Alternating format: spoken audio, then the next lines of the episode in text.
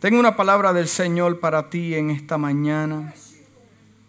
Te prometo que voy a ser muy breve, pero también te prometo que va a ser bien contundente y fuerte lo que te voy a hablar en esta mañana. No por, porque va, por mi tono de voz o lo que vaya a decir, es porque vas a pensar mucho en esta mañana. Esa es la idea. Quiero que vayas conmigo al libro de Jeremías, capítulo 18, versículo del 1 al 6. Libro de Jeremías, capítulo 8, versículo del 1 al 6. Y cuando lo tengan, ponte de pie. Gracias. Aleluya. Dios es bueno. Dice el libro del profeta Jeremías, y la casa dice, palabra de Jehová que vino a Jeremías diciendo, levántate y vete a casa del alfarero y allí te haré oír mis palabras. Y descendí a casa del alfarero y he aquí que él trabajaba sobre la rueda. La vasija de barro que él hacía se echó a perder en su mano. Y volvió y la hizo y hizo otra vasija, según le pareció mejor hacerla. Lo interesante de este versículo 4 es que dice que se echó a perder en su mano. Y volvió a hacerla, no cambió el barro, se mantuvo el mismo barro. Pero ¿cómo es posible que se echó a perder en sus manos? Entonces vino palabra de Jehová diciendo, no podré yo hacer de vosotros como este alfarero, oh casa de Israel, dice Jehová. He aquí que, como el barro en las manos del alfarero, así sois vosotros en mi mano, oh casa de Israel. Padre, en esta mañana te damos gracias por tu palabra. Tú eres fiel, tú eres verdadero. Tú conoces el corazón del hombre, Padre amado, y sabes por qué estamos aquí. En esta mañana te pedimos una palabra, una revelación, Padre amado, que pueda tocar el corazón de cada persona y pueda salir de este lugar renovado.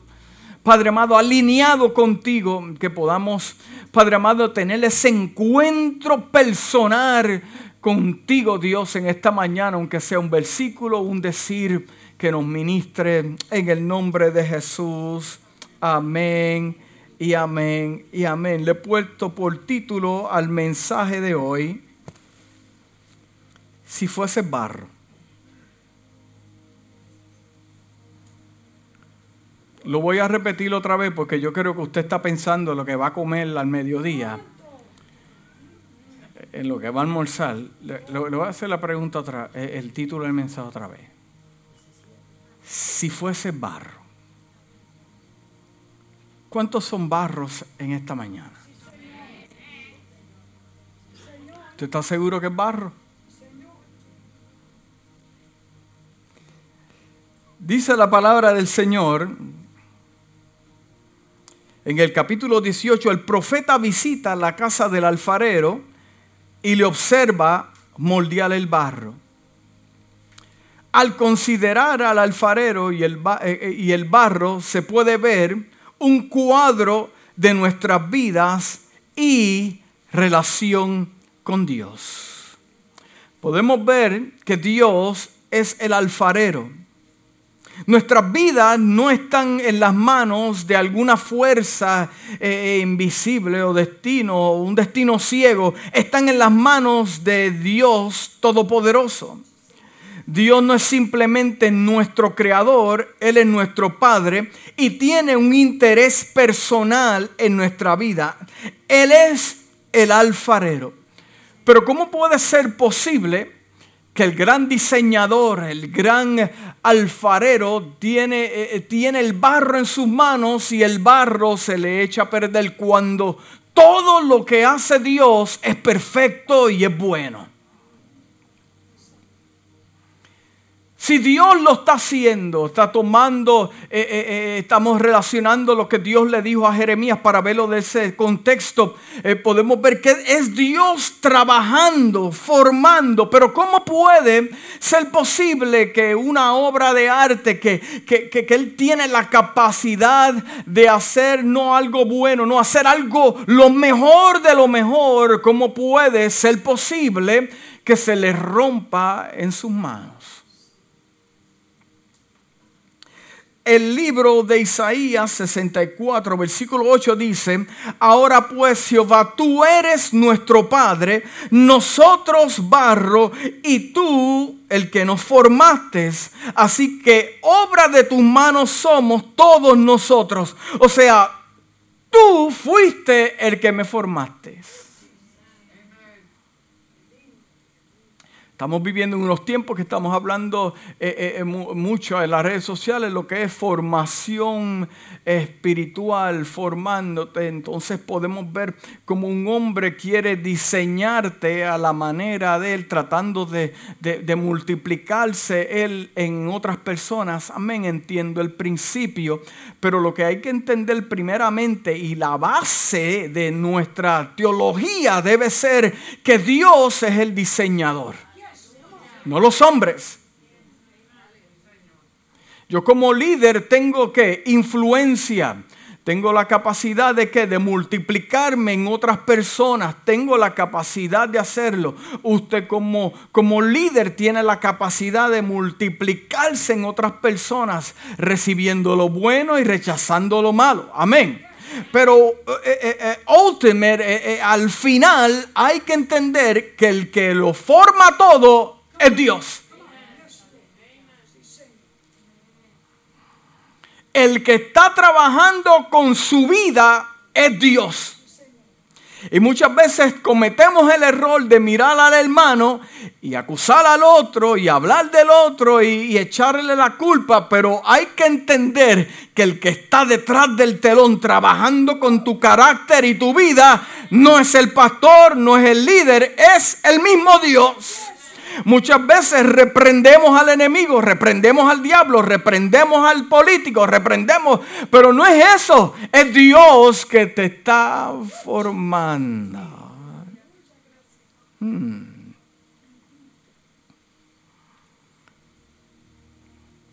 El barro no puede moldearse a sí mismo.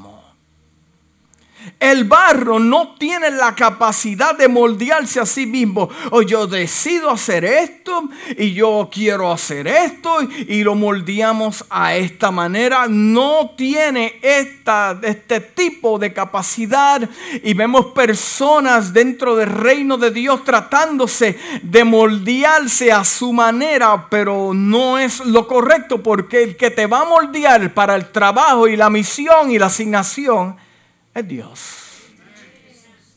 ¿Estamos claros en cuanto a eso? entonces, al pensar este tipo de, de, base, sabemos que todo lo que nos pase tiene un propósito.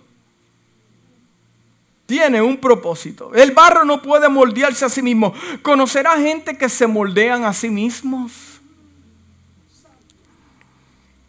Claro, para lo que le conviene. Para lo que le conviene, porque vivimos en un, en, un tiempo donde el Evangelio eh, eh, eh, lo han querido, el Evangelio es el mismo, tiene la misma potencia y el mismo poder y el nombre del Evangelio no se ha manchado, vamos a establecer eso bien claro. Lo que se ha manchado es el testimonio de muchos. Así que no, que el, Evangelio se ha manchado. No, no, no, no, no. El Evangelio, el Evangelio está marcado por la sangre de Cristo. Es el testimonio de algunos individuos que han manchado su vida. No el Evangelio, no. Pero vivimos en un tiempo donde la gente quiere eh, hacer las cosas a su manera. Mira, eso fuera tremendo, eh, eh, como dicen en mi país, que yo me acuerde, tremendo mamey. Yo formarme a como yo quiero sería tremendo vivir un evangelio que yo, que yo decido eh, eh, eh, a, dónde voy, eh, a, qué iglesia voy. No, usted no escoge la iglesia, Dios lo planta en la iglesia. Eso sería tremendo. Porque entonces yo escojo el lugar a como me convenga a mí y le convenga a mis hijos y, y, a algunos como le conviene el bolsillo o su estatus político dentro. Sí, porque hay cristianos que son tremendos políticos.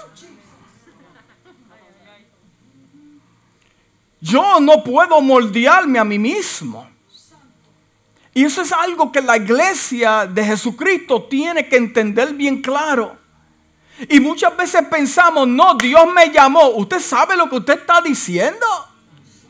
Dios me cogió. ¿Usted sabe lo que esto implica?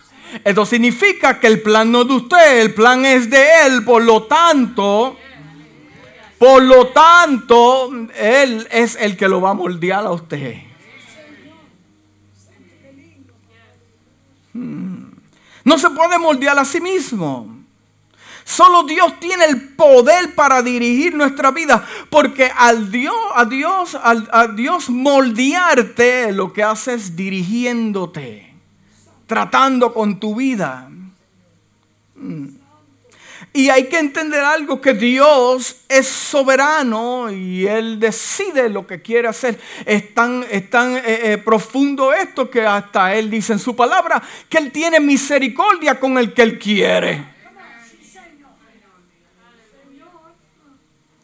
No, podemos ser bendecidos si, si, estamos en una constante batalla con Él. Si usted se encuentra en una batalla constante con Él, eh, eh, posiblemente usted no sea barro.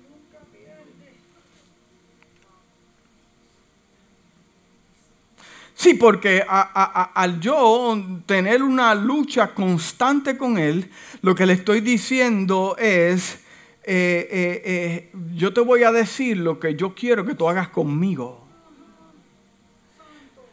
Yo te voy a decir lo que yo quiero que tú hagas conmigo. Yo quiero que tú hagas esto, quiero que hagas esto y hagas esto. Y Dios te va a decir, es que el plan es mío, no es tuyo entonces yo te voy a colocar a ti, te voy a, poner la gente al lado que te van a... seguimos aquí, seguimos aquí, seguimos aquí. No me quiero adelantar. El libro de Romanos capítulo 9, versículo 20 al 24 dice, más antes, hombre, ¿quién eres tú para que te alterques con Dios? En otras versiones dice, hombre, ¿quién eres tú para que estés cuestionando lo que está haciendo Dios? ¿Ha cuestionado a Dios en algo usted? Oh, yo sí, pero aprendí que no, ya, no, olvídate de eso. Voy a, estoy en la que voy a perder. ¿Para qué peleas con Dios? Eh, eh, es más, eh, ¿ha visto usted alguna vasija diciéndole, vasija de barro al, diseñador, al alfarero, eh, yo creo que esta esquina te quedó mal. Yo creo que, eh, eh, era mejor verde que amarillo.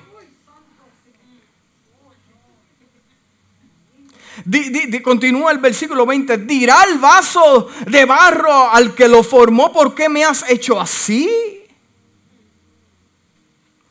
¿O no tiene potestad el alfarero sobre el barro para hacer eh, de la misma masa un vaso de honra y otro para deshonra? Wow.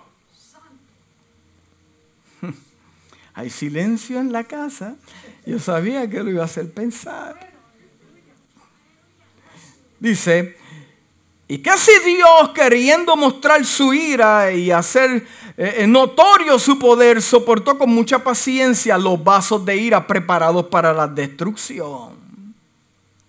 Y para hacer notorias las riquezas de su gloria, las mostró para con los vasos de misericordia que él preparó de antemano para su gloria.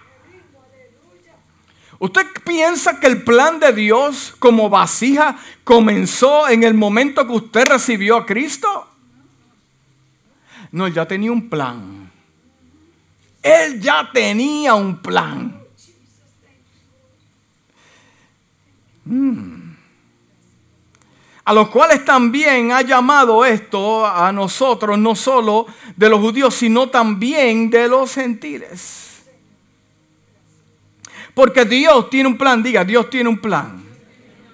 El alfarero tiene un plan perfecto, no está inventando, no está tratando de jugar con sus sentimientos. Al final le conviene. Dígale que está a su lado, ¿te conviene? ¿Te conviene? Tiene un plan perfecto para el barro. Ve en su mente el producto. ¡Wow! ¡Qué tremendo! Ve en su mente, el alfarero tiene la capacidad de ver en su mente, antes de poner las manos sobre el barro, ya sabe lo que él va a hacer.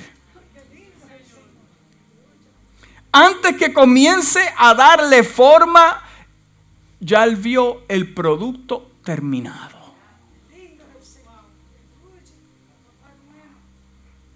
¿Usted entiende esto? O sea que habrá un principio y habrá un final. Pero lo bueno de esto es que yo sé que mientras Él esté formando, hay cosas que están ocurriendo a favor mío. Y si yo estoy ahí siendo formado por Dios, es que Él sabe lo que va a depositar en esa vasija y la capacidad que tendrá esa vasija para qué? Para poder derramar. Usted no está entendiendo. Usted está dormido, hermano, por favor. Después no me llame. Mira qué está pasando esto, caramontay. No.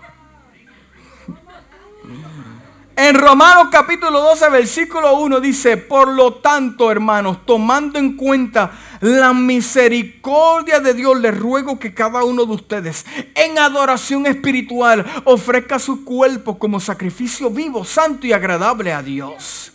Efesios capítulo 2, versículo 10 dice, porque somos hechura de Dios, creados en Cristo para buenas obras, las cuales Dios dispuso de antemano a fin de que las pongamos en qué? En práctica. En práctica. En Filipenses capítulo 1, versículo 6 dice, estoy convencido de esto, estoy claro, nadie me lo tiene que explicar, no necesito un diccionario, estoy claro, que el que comenzó tan buena obra en ustedes la irá perfeccionando hasta el día de Cristo Jesús. Pero la pregunta nuevamente es, si Dios está tratando con su vida, ¿por qué usted continúa rompiéndose en sus manos? La misericordia de Dios es tan y tan y tan y tan especial. Porque si fuera el hombre, culpa al barro y dice, este barro es malo. Este barro tiene muchas partículas de piedra. Este barro no sirve, pero el barro no se cae al suelo. Él la mantiene el mismo barro porque él sabe lo que él vio que terminará. Usted sabe que, que Dios lo ve ahora mismo y Él sabe de dónde usted se va a encontrar la semana que viene. Él sabe dónde usted se va a encontrar el mes que viene. Yo no sé lo que la vida le traiga a usted, pero vamos a suponer que en tres meses usted va al hospital y las noticias no son muy buenas y, como seres humanos que somos nos preocupamos, pero ustedes pues, siempre el humano piensa en lo peor. ¡Ay! Me voy a morir, Dios mío. Pero Dios sabe que usted no va a morir. Eh, usted pregunta, pero ¿por qué en mi enfermedad Dios continúa tratando conmigo? Ay, es porque Él sabe el producto final. Usted llorando y riéndose. Porque el humano no tiene la capacidad de ver el producto final. Usted por más sabio que sea, no tiene la capacidad de ver el producto final, terminado, pues por lo tanto eh, eh, camina con temores, pasará, no pasará, estoy o no estoy, o se, o, se dará o no se dará, pero, pero siempre y cuando la clave es que si Él me está formando, la clave es si Él me está formando, es que yo estoy en qué? En proceso de progreso. Yo no lo veo, pero yo creo por fe que Él lo vio ya. Dice en 1 Corintios capítulo 2, 9, dice, sin embargo, como está escrito, ningún ojo ha visto, ningún oído ha escuchado, ninguna mente humana ha concebido lo que Dios ha preparado para quienes lo aman. El alfarero trabaja con paciencia con el barro. Mira que Dios ha sido paciente con muchos, incluyéndome a mí. Hmm. Dice que trabaja con paciencia con el barro, moldeando tiernamente lo que ya tiene en su mente contigo. Dios dirige con paciencia nuestras vidas tratando de cumplir ¿qué? su voluntad. El, el, alfarero está cumpliendo la voluntad de él, no la voluntad del barro.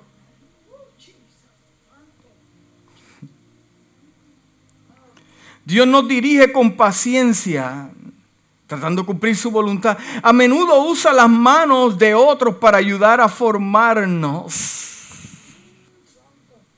Préstame tus manos. Préstame las manos de aquel. Préstame las manos de aquel. Porque yo sé a dónde se dirige el hombre y esta mujer. Eh, eh, como dice en inglés, we need to tough them up. Hay que, hay, que, hay, que, hay que tratar con él. Hay que romperlo un poco. Vamos a traerle al hermanito tal déjame ver, el, como dice en mi país, el más malcriado de la iglesia. Al más malcriado de la iglesia, el más... Ese te lo vamos a poner al lado. We need to...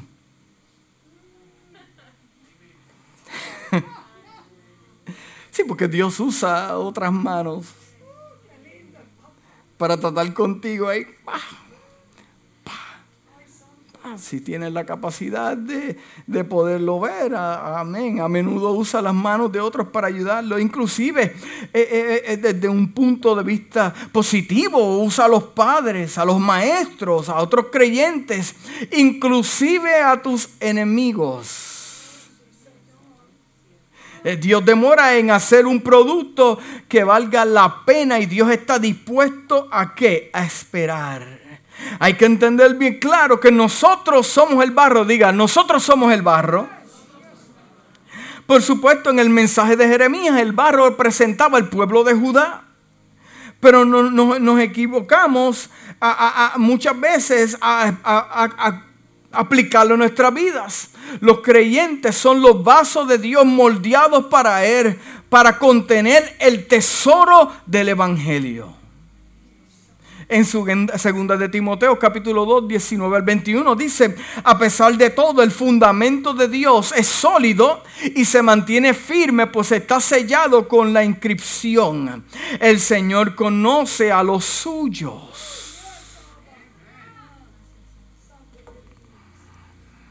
Usted me podría engañar a mí fácilmente, a menos que no me dé cuenta. Pero engañar a Dios Mm. engañar a Dios.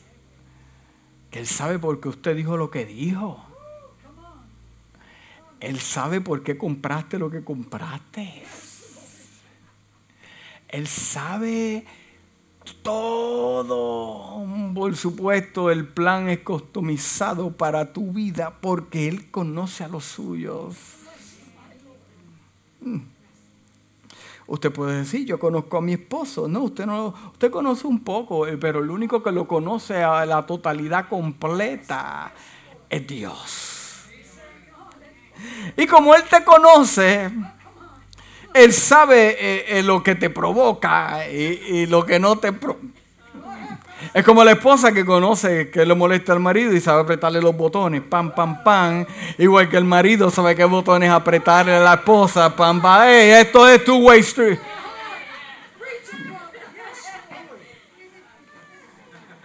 Conoce, conoce, porque, porque, te, porque te conoce. Entonces el Señor sabe cómo te conoce.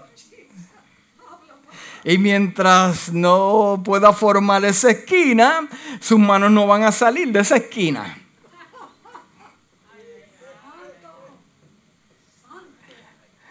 Y dice, pero ¿por qué en esta esquina? Porque en esa esquina es que necesitas trabajo.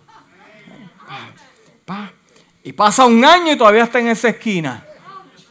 Y pasan dos años y todavía está en esa esquina mordiendo. Y pasan tres años y todavía está ahí. Hay gente que pasa 20 años y todavía no, yo no he visto nada de lo que Dios me prometió. O porque todavía las manos del alfarero están en esa esquina. Si hubieras cooperado con el alfarero, estuvieras en otro nivel. No fue que Dios mintió, no fue que Dios se arrepintió. Lo que pasa es que las manos están tratando todavía con ese carácter. Y el tiempo pasa y él dice, no, yo, yo no tengo prisa, yo no vivo en tiempo. Tú vives en tiempo, yo no vivo en tiempo. Sand it down, sand it down. Y te levanta y esa mano ahí. Prende las redes sociales y esa mano ahí. Mm, baja al mall y esa mano ahí. Baja a la iglesia y esa mano ahí. Es para yo poder entender. Mira, padre, pásame la mano para el otro lado. Ah, pues entonces coopera.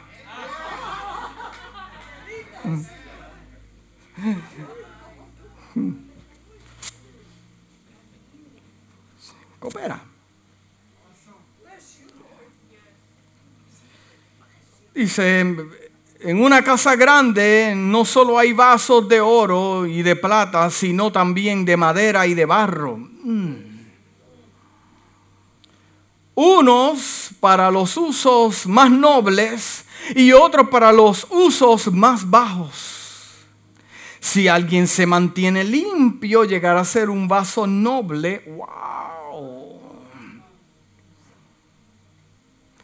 Escuche bien dice, si alguien se mantiene limpio, llegará a ser un vaso noble, santificado, útil para el Señor y preparado para toda buena obra. Si alguien se mantiene limpio, o sea, es mi responsabilidad mantenerme ahí. En 2 de Corintios capítulo 4, 7 dice, este tesoro en vasijas de barro para que se vea que tan sublime poder viene de Dios y no de nosotros. El depósito que Dios va a derramar en esa vasija no es tuyo, proviene de Dios. Y mientras la vasija esté más preparada y sin grieta, podrá soportar el poder y el volumen de la gracia de Dios. En Hechos capítulo 9, versículo 15 dice, ve, insistió el Señor, porque ese hombre es mi instrumento escogido para dar a conocer mi nombre tanto a las naciones y a sus reyes como pueblo de Israel. Los seres humanos están hechos de qué? De barro. Cuando Dios creó a Adán, lo formó de dónde? El barro. El barro se forma con el polvo de la tierra. Todavía el mismo Dios sigue formando al hombre. Porque somos barro. Somos barro. Mezclado con agua. El Salmo 103, versículo 14 dice, Él conoce nuestra condición y sabe que somos barro.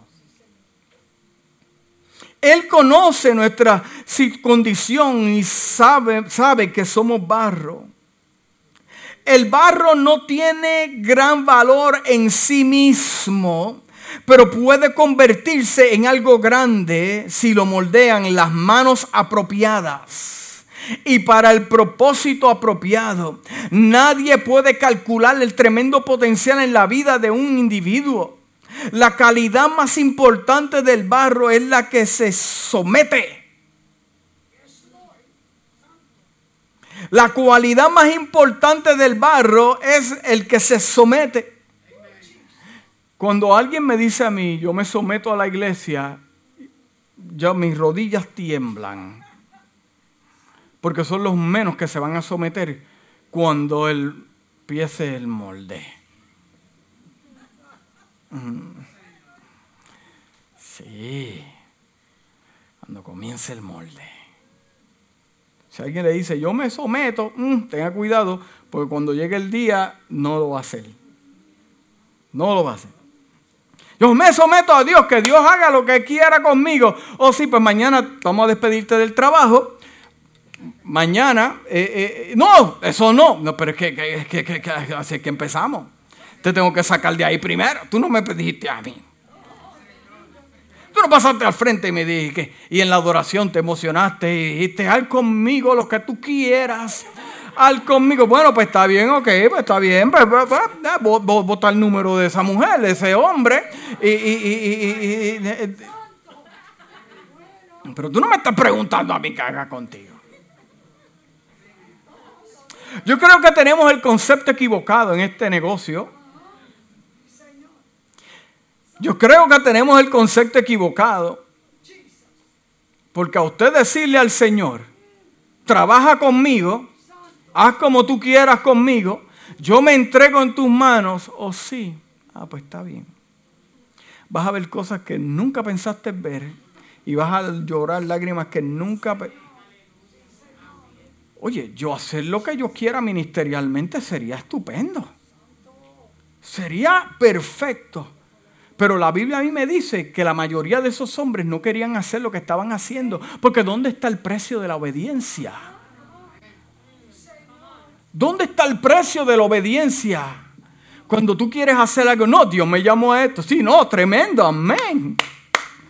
Sí, pero ¿dónde está el precio de la obediencia ahí? ¿Cuál es el precio?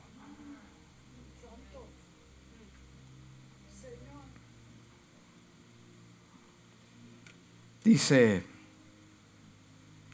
si no se somete a las manos del alfarero, se va a arruinar.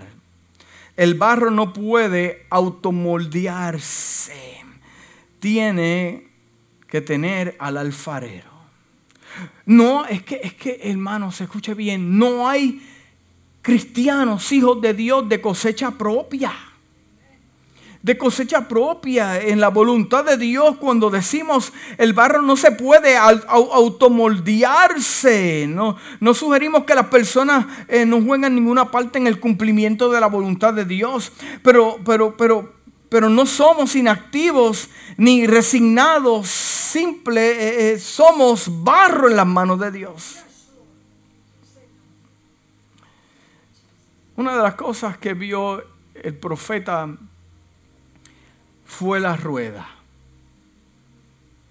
El alfarero hace girar la rueda con rapidez y es el único que controla la velocidad. El tempo. Él es el que, ok, más ligero en este lado, más suave. Y el barro dando vuelta. El alfarero controla la velocidad. El que controla la velocidad de los acontecimientos de mi vida no soy yo. Es Dios. Y por más que usted quiera que algo acontezca así, tiene que entender que usted está en una rueda. Dios sana a mi hijo ahora. Usted está en una rueda. Quita este aguijón de mí. Usted está en una rueda. Este hombre que no cambia. Usted está en una rueda porque usted tampoco cambia. Eh, cambia mi pastor y cambia la iglesia. Usted no me cambia a mí, a mí me ciñe Dios. Pero, ay, el tiempo lo lleva Dios. En este lado más rápido.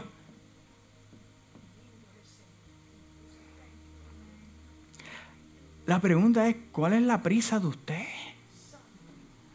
¿Cuál es la prisa de los hijos de Dios cuando usted lo que tiene que hacer es colocarse como barro en la rueda y empieza a dar vuelta? Y ay, no, yo no puedo dar mucha vuelta, pero. Ay. Pero yo tengo que.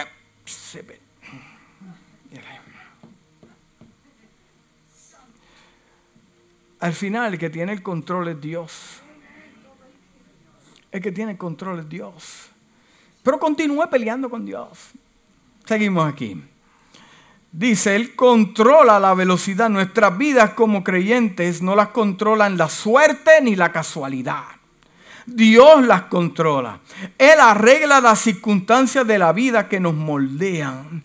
Él fue quien dispuso que el joven Josué fuera a Egipto. ¿Qué vamos a hacer con este? Se reúne la comitiva del Señor. El concilio del Señor. ¿Qué vamos a hacer? Viene una crisis para mi pueblo. ¿O sí? ¿Qué va a pasar? Viene hambre. ¿A quién podemos usar? Eh, aquí hay un jovencito. Es medio cabezón. Y habla todo lo que ve. Ok, pues ¿qué vamos a hacer? Eh, eh, ese es el, ese, ¿eh? todo sí, todo, ok. Vamos a, ¿cuál es el plan? Vamos a comenzar que los hermanos lo vendan.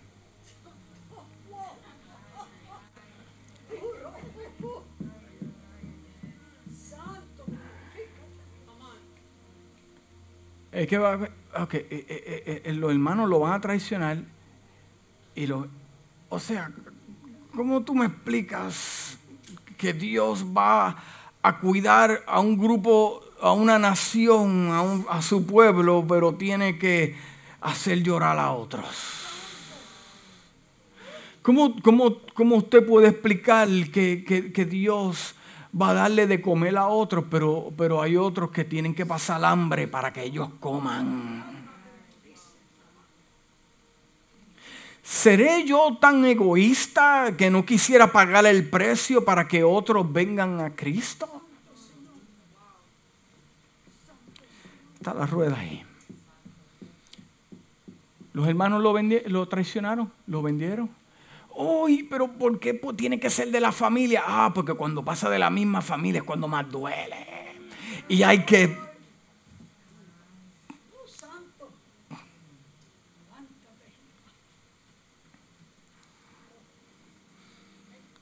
¿Qué va a pasar? Vamos a venderlo como esclavo. Ajá, sí. Después, ¿qué vamos a hacer? Eh, lo van a comprar. Después lo van a levantar una calumnia. Una calumnia, sí, pero que hay que ponerlo duro. Porque lo que está viendo Dios es un príncipe. Mientras usted está lo que está viendo es lágrimas y...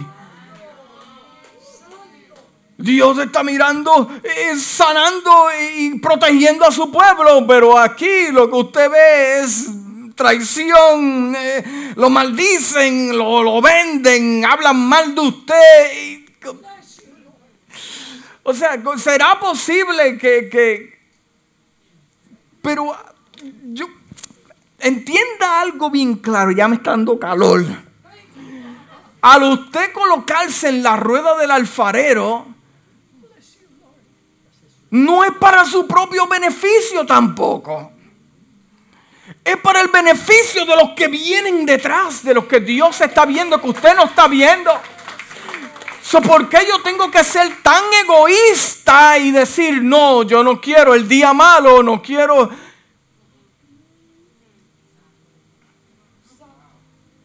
Si yo tengo el concepto de que yo tengo que pasar por eso, yo tengo, I have to,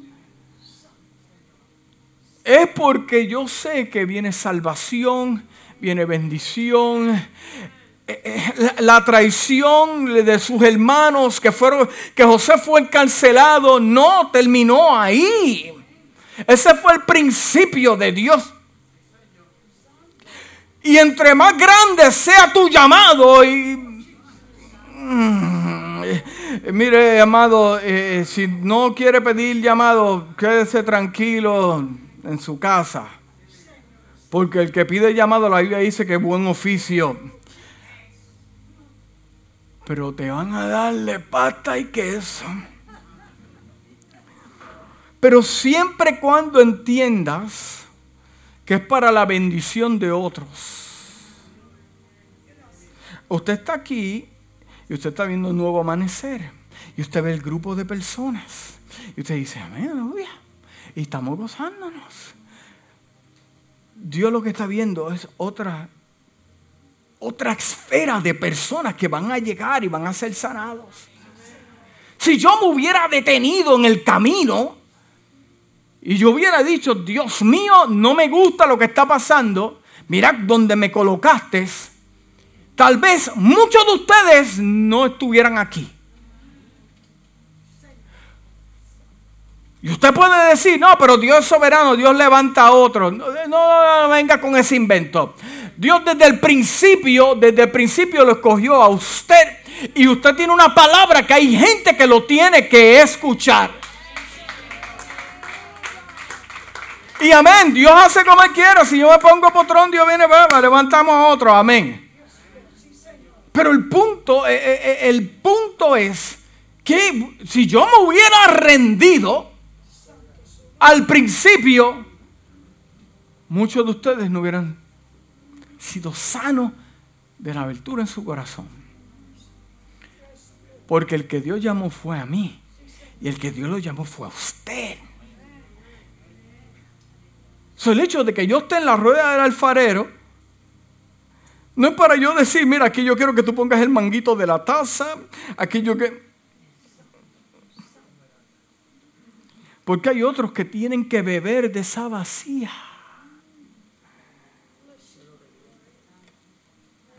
¿Estamos entendiendo, iglesia?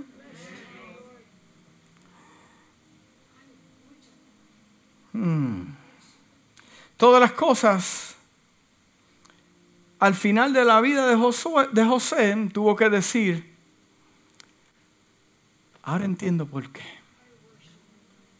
Ahora entiendo.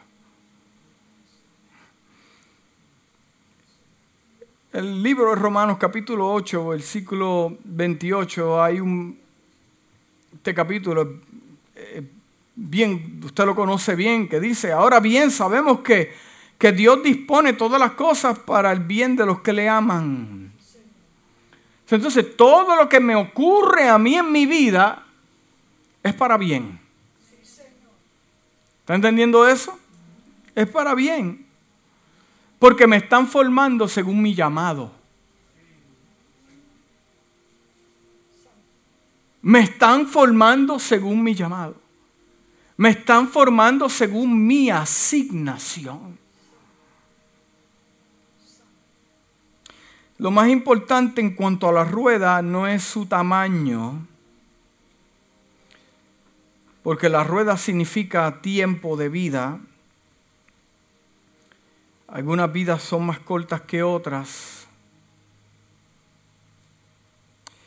Eh, sino su centro es, eh, es que todo está equilibrado en la rueda. Todo está equilibrado en la rueda. Cristo es el centro de la vida consagrada a Él. Mateo capítulo 6, versículo 33 dice, más bien busquen primeramente el reino de Dios y su justicia y todas las cosas se te van a añadir. El, el desobedecer, escúcheme bien hermano, el desobedecer le estropea el tiempo de Dios trabajar con usted. Sería maravilloso si el barro siempre se sometiera en las manos del alfarero. Pero este no es el caso. El profeta vio que la vasija se estropeó. La pregunta es, ¿tiró el alfarero el barro y, y, comenzó de nuevo? No, él volvió a hacerlo con la misma. Esto es un cuadro de la rebelión del hombre y su restauración por la gracia de Dios. Pero ¿por qué se estropea el barro? Porque eh, ciertas personas se quieren salir con la suya. El libro de Jeremías capítulo 18 versículo 11 y 12 dice, ahora habla con los habitantes de Judá y de Jerusalén y adviérteles, así dice el Señor, estoy preparando una calamidad contra ustedes y elaborando un plan en su contra, vuélvanse ya de sus mal caminos.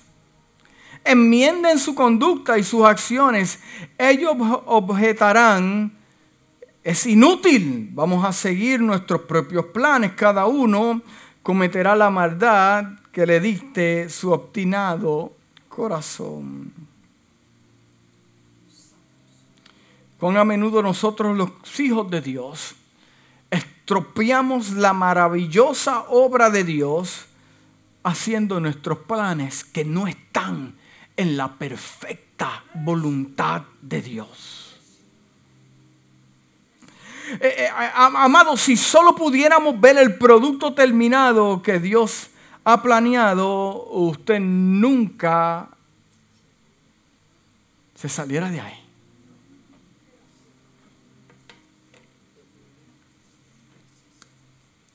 Si usted tuviera la capacidad para ver dónde va a terminar todo esto, usted dice, wow, qué tremendo lo que me espera. Usted nunca se sale de la rueda. Porque usted dice, bueno, ya yo sé, este proceso va a durar seis meses, el otro va a durar tres años, pero, pero, pero ya yo sé para dónde voy. Vamos a aguantarla ahí, moldeame todo lo que tú quieras. Ah, ah. Está bien, pero, pero sepa dónde voy. O sea, ¿pudiera usted eh, eh, tener la capacidad o la habilidad de creerle a Dios? ¿Tendrá usted la, habilidad de espiritualmente discernir que todo lo que le está ocurriendo es por algo? Jesús dijo, eh, eh, eh, bienaventurados los, que, los que creyeron y no vieron, amén. Estamos hablando de, de, sus obras y verlo a Él, porque usted no ha visto a Jesús. y no lo quiero sacar de contexto, pero es el pequeño principio Bienaventurado yo soy cuando, cuando, cuando no veo lo que Dios me prometió, pero hay algo que está moviéndose en la esfera espiritual. Y si yo tengo la capacidad de creerle a Dios y el deseo, nunca me bajaré de esa rueda. ¿Por qué la gente se baja de la rueda? ¿Será que no le cree lo suficiente a Dios? ¿Por qué la gente se baja de la rueda? Porque piensa que su plan es mejor.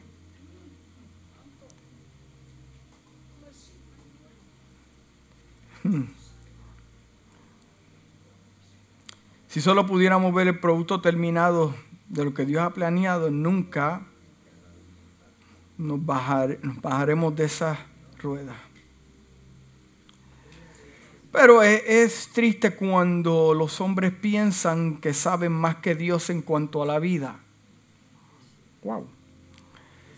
Dios en su gracia nos perdona y nos hace de nuevo. Algunas veces usa pruebas difíciles para conseguir que nos sometamos. Mm. Invirtió 20 años moldeando a Jacob, quien al final llegó a ser un instrumento útil después de que estropearon su vida, Dios le dio una segunda oportunidad a quien, a David, a Jonás y, a Pedro. El, profeta Jonás que escucha a Dios, eh, eh, lo envía con una misión y él quiere hacer otra. ¿Por qué nosotros entramos en conflictos y luchas innecesarias? Porque Dios te dijo que hicieras algo y usted simplemente quiere añadirle. Dios no necesita que usted le añade o le quite la misión y la asignación. Dios lo que quiere es que sea obediente. Si Dios te dijo, haz esto, pero ¿cuál es el pleito? Y el problema de la gente es que, es que quiere ayudar a Dios y a Dios nadie Dios no necesita eh, su ayuda. Y ya usted ve que inclusive eh, lo tiran de un bote. Hay un pez gigante, qué casualidad que había un pez gigante.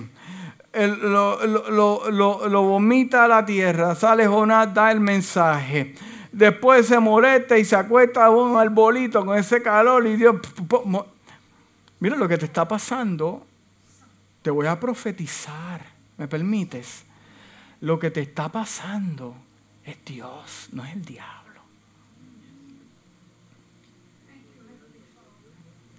Tú tomaste la decisión de decirle a Dios, haz conmigo lo que tú quieras, Dios te tomó en serio. Él no es como nosotros, hermanos. Tengo noticias para tú. no sé para quién, eh, para quién es esto, pero es Dios que está tratando con tu vida. Mm. Aleluya. Mira, una de las cosas que no hemos mencionado y ya estoy terminando, es que eh, eh, cuando Jeremías entró a la casa del alfarero, se, enfocó eh, por el barro, las manos, lo que Dios le habló, pero, pero no se menciona el horno.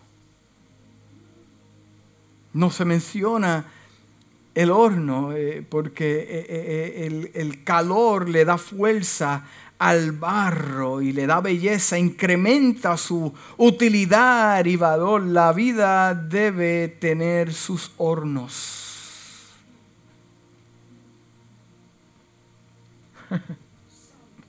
Job atravesó por su horno.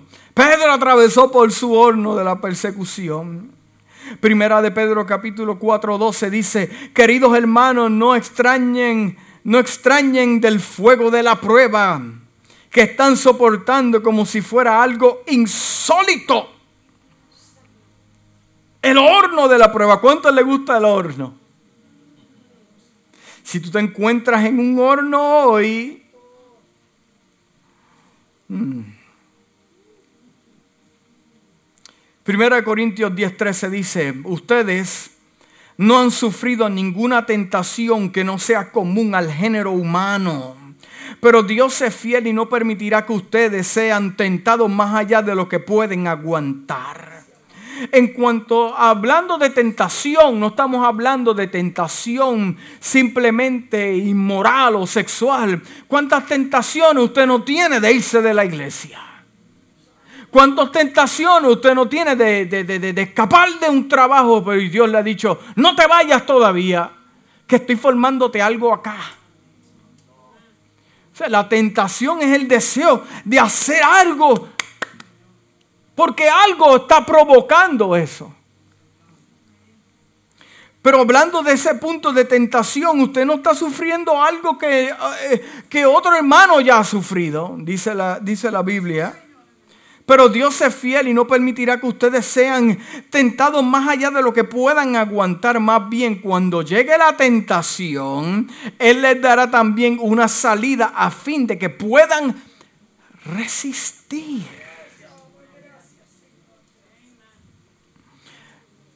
¿Puedes resistir las manos del alfarero? Segundo, ¿puedes resistir la rueda de la vida? Y tercero, ¿puedes resistir el horno?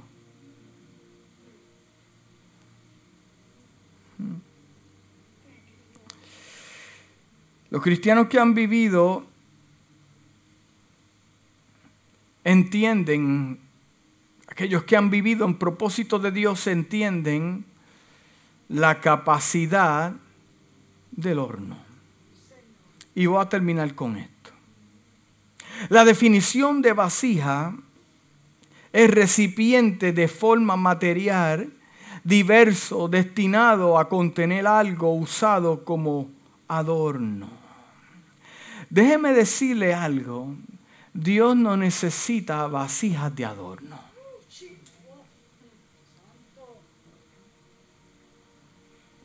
Dios no necesita vasijas de adorno.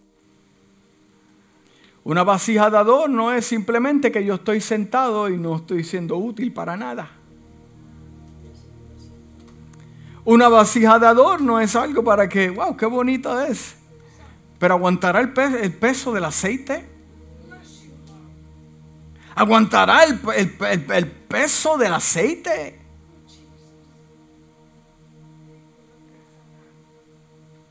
Dios no necesita vasijas de adorno, no, no, no, no. En ninguna porción de las escrituras se nos habla de vasijas usadas como simples adornos. Las vasijas eran usadas para llevar agua para la purificación. Eh, eh, eh, eran usadas también para llevar la sangre del sacrificio. Las vasijas de adorno son las que menos sirven Cierto que son las más bonitas, pero también son las más frágiles. Y por eso las tienen en un display.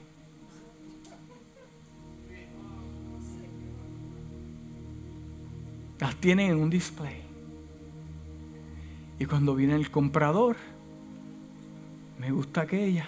Sí, porque la mayoría de veces las más rústicas son las más fuertes. Mm.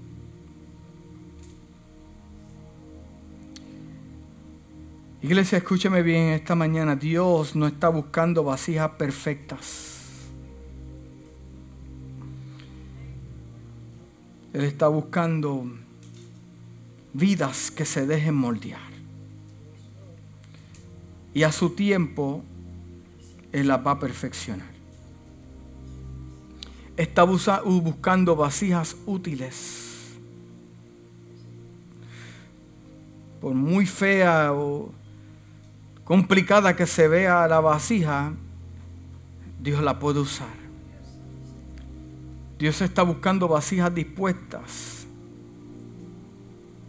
para ser usadas en el tiempo que a Él le mejor le plazca. para ser usada, para ser usadas como Él quiere.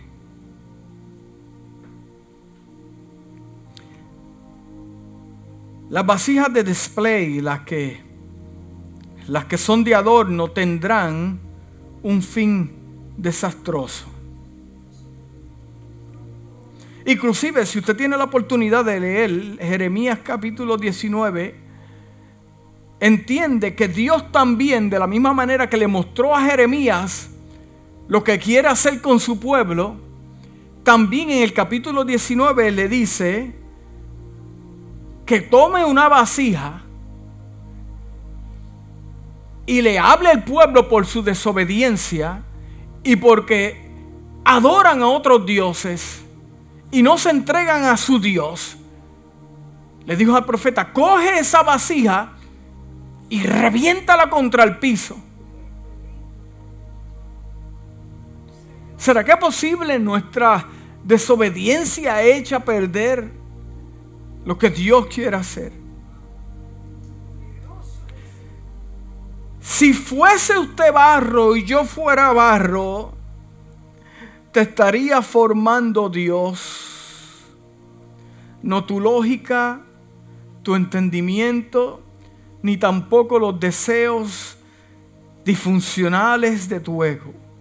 Si fuese barro, entiende muy claro que, que hoy no es tu destino final, sino que eres parte de un proceso que poco a poco te convertirás en su obra de arte.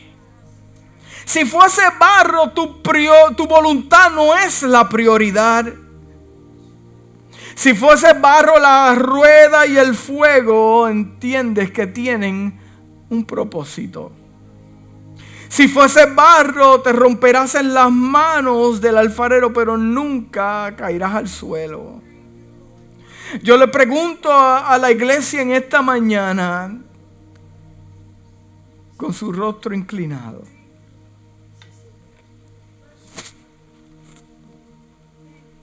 Le pregunto a la iglesia hoy. ¿Qué somos?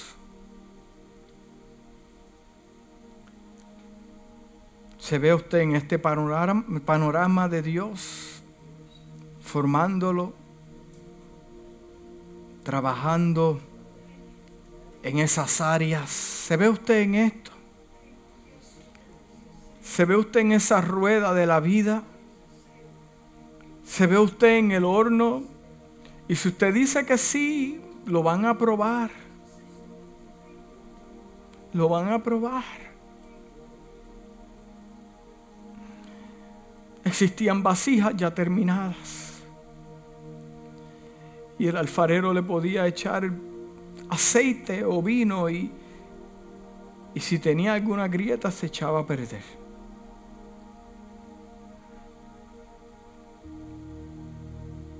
Yo le pregunto a usted en esta mañana, ¿somos barro o somos piedra? El libro de Ezequiel capítulo 11, 19 al 20 dice, y le daré un corazón y un espíritu nuevo. Pondré de ellos y quitaré el corazón de piedra de medio de su carne y le daré un corazón de carne para que anden en mis ordenanzas y guarden mis decretos y los cumplan y me sean por pueblo y yo sea a ellos por Dios. En esta comunión, iglesia. ¿Será que posiblemente yo tenga este conflicto de estar en la rueda del alfarero porque mi corazón de tantas cosas que me han pasado se ha convertido en piedra. Tal vez por las traiciones, los conflictos, los retos que han llegado a mi vida, eh, será posible que mi corazón se haya tornado en piedra.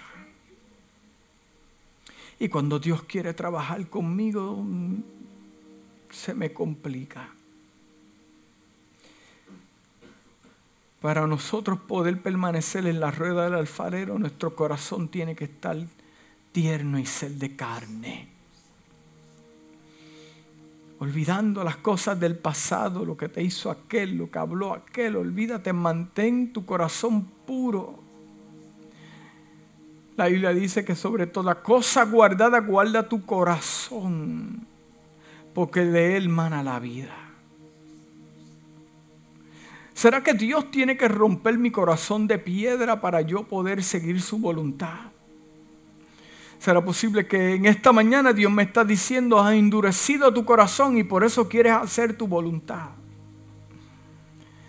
¿Será posible que por los conflictos yo sigo endureciéndome y se le complica más a Dios trabajar conmigo? Iglesia, escúchame en esta mañana. We need to have our hearts in the right place. Necesitamos tener nuestro corazón en el lugar correcto.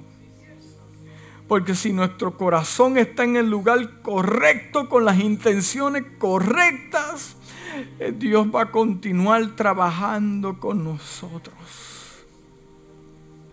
en esta mañana que Dios nos dé un corazón de carne para mantenernos en la rueda y que nosotros seamos su pueblo y Él nuestro Dios.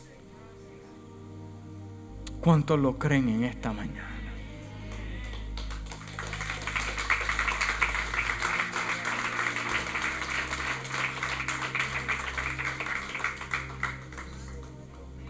Si Dios te habló en esta mañana, ponte de pie, vamos a hacer una oración general.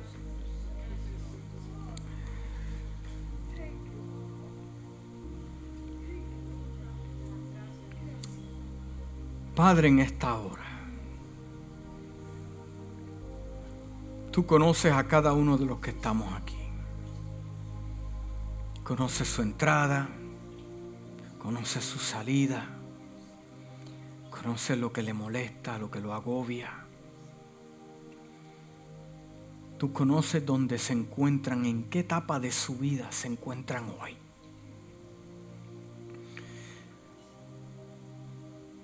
No hay casualidad que estemos en ti, oh Dios. Y estamos aquí, Padre amado, porque tú fue tu plan, fue tu intención encontrarnos.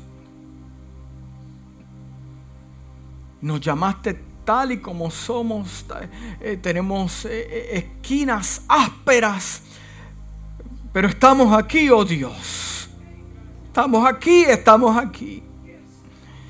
Y queremos ver el cumplimiento profético tuyo en nuestras vidas. Lo queremos ver, eh, que eh, nuestros ojos vean lo que nos prometiste.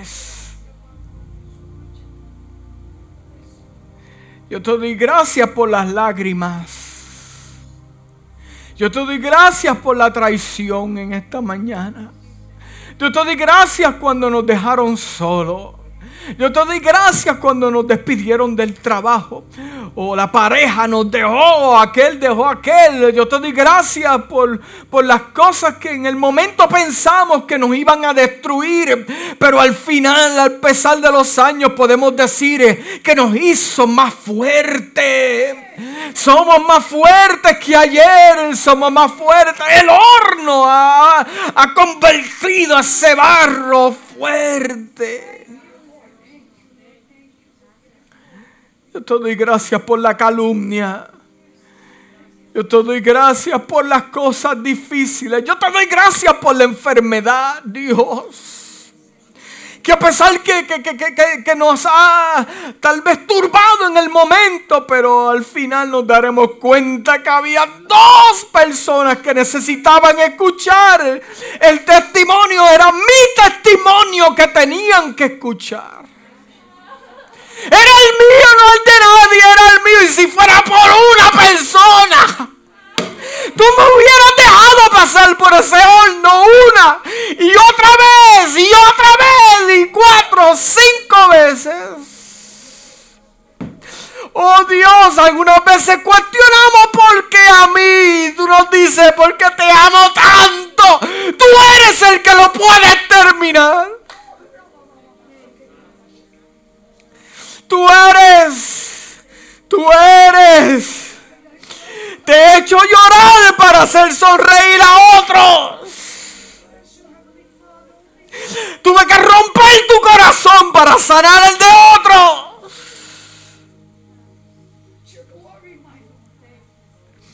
Y fui paciente como te rompías en mis manos. Pero al final voy a ver una vasija especial, hermosa, bella. Ninguna será como esa. Diferente será mi orgullo. Espíritu Santo, en esta mañana que podamos abrazar, Dios mío, el momento duro y darte gracias porque llega. Y darte gracias porque llega. Porque nos tienes que preparar.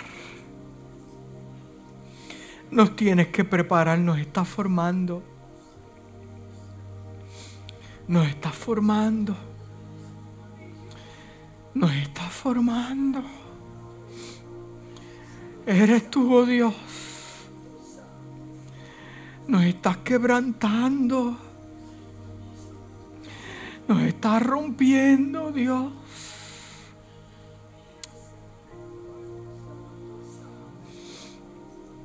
Y tal vez no vemos, no tenemos la lógica, pero tú sabes por qué estás haciendo lo que estás haciendo. Gracias Dios. Gracias Dios.